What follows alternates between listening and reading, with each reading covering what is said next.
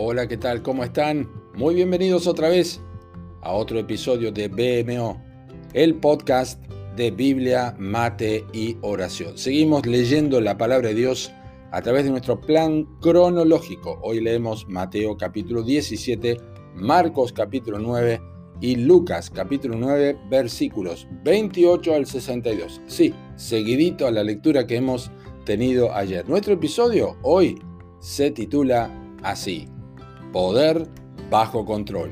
Aquí están los versículos que vamos a leer para nuestra meditación. Es Mateo 17, versículos 24 hasta el 27. Cuando llegaron a Capernaum, vieron a Pedro, los que vinieron, perdón, a Pedro, los que cobraban las dos dracmas, y le dijeron, ¿vuestro maestro no paga las dos dracmas? Él dijo, sí.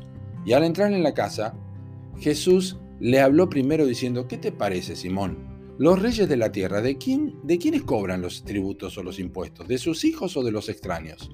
Pedro le respondió, de los extraños. Jesús le dijo, luego los hijos están exentos.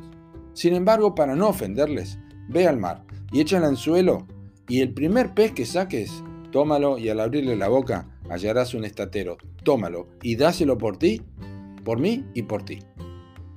Este es un relato único en los cuatro evangelios, ¿eh? no existe en otro en otro evangelio. Solamente Mateo, que presenta a Jesús como rey y utiliza más porciones del Antiguo Testamento que cualquiera de los otros evangelistas, es el único que registra este acontecimiento particular. No se trataba de un impuesto romano, el que vinieron a cobrar a Pedro y al Señor. Era el impuesto para el mantenimiento del templo. Eso es lo que establece en la ley de Moisés. Ustedes lo pueden leer en Éxodo capítulo 30, versículos 11 al 16. Ahora, los encargados del cobro obraron de buena fe. No hay razón para pensar que ellos estaban buscando probar a Cristo. Por lo tanto, toda la lección del acontecimiento estaba preparada para instruir a quién? A Pedro. De allí que Jesús anticipara en la conversación a sus discípulos, quien había afirmado naturalmente que su maestro también pagaba el mencionado impuesto. ¿Entendía Pedro? ¿A quién servía realmente?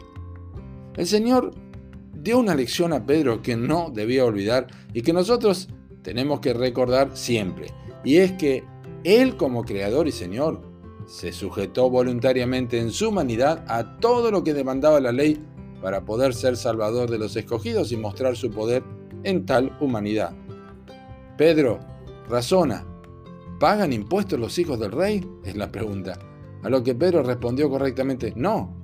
Y el Señor quiso dejar el camino limpio y sin ofensa para que su grandeza tomara mayor fuerza en la demostración de humildad. Pero Pedro, él tenía que saber que Jesús estaba sujetándose como creador y Señor, aún teniendo y ejerciendo autoridad sobre su creación. Por ello, en la única mención en el Nuevo Testamento acerca de la pesca con anzuelo, valga la, valga la aclaración, Jesús hace una tremenda demostración de poder. No había mayor posibilidad de que una pesca con red donde cientos de peces fueran capturados, le diera a Pedro una mínima chance de hallar un estatero, que era una moneda del imperio romano. Quizá, pero un solo pez en la única mención de este tipo de pesca es sin duda la lección que el discípulo pescador debía aprender.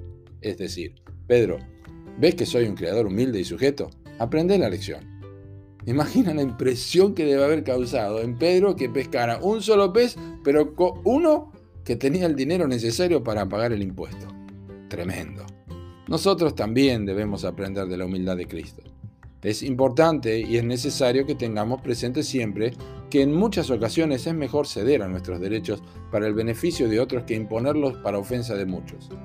El Señor del cielo y la tierra dejó muchas lecciones sobre su poder bajo el control de la humildad. Y nuestra respuesta no solamente debe ser de adoración, sino también de imitación.